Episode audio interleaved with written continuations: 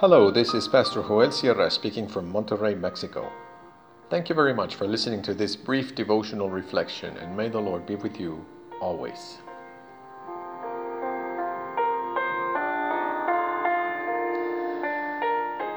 I've told you, now you tell me.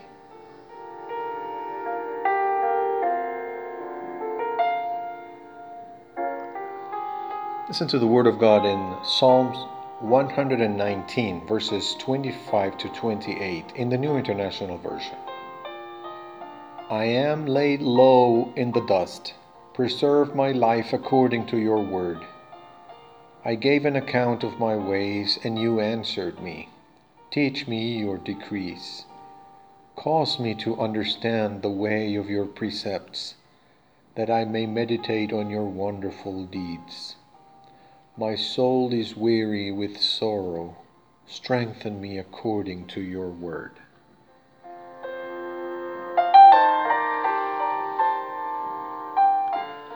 Let us approach God with respect and in silence. At least today, let's not come to God's presence with so much noise and such desire to talk and talk.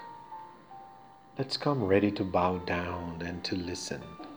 May it be the Lord who shows us our meaning and purpose because God is holy and perfect, and in comparison, we always fall short, imperfect, and in need of God's grace.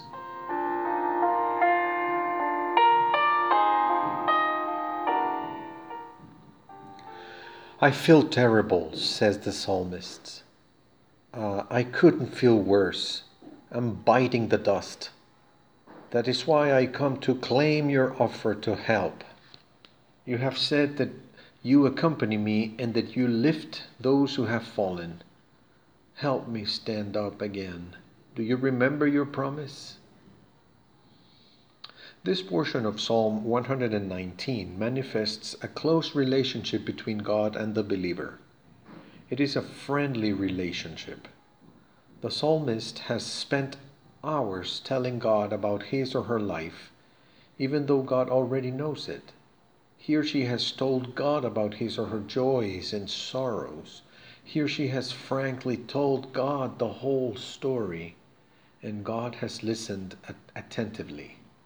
When I told you my story, you responded.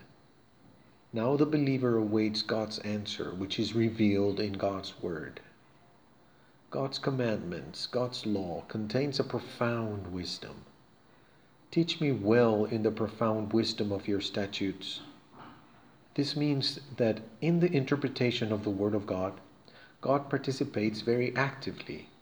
God is the one who helps us understand the spirit and the character of each commandment. Help me understand these things from beginning to end so that I can reflect on your miracles and your wonders. With the help of the Holy Spirit, we can understand not only what each commandment and each word of the Holy Scriptures means, but we can also know the intention of the God who, was, who has inspired those scriptures.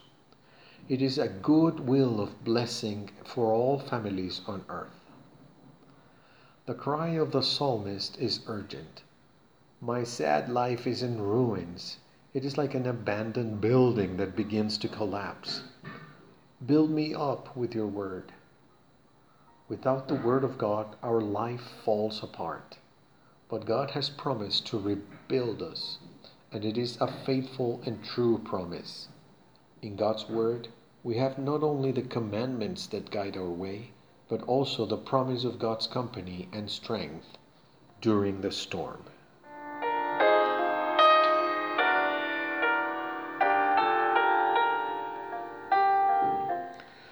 Let us pray. God, thank you for your word, which guides us and sustains us. Amen.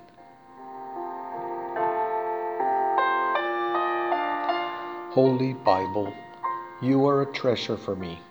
You truly teach me the divine will. You tell me what I am, from whom I came, and to whom I am going.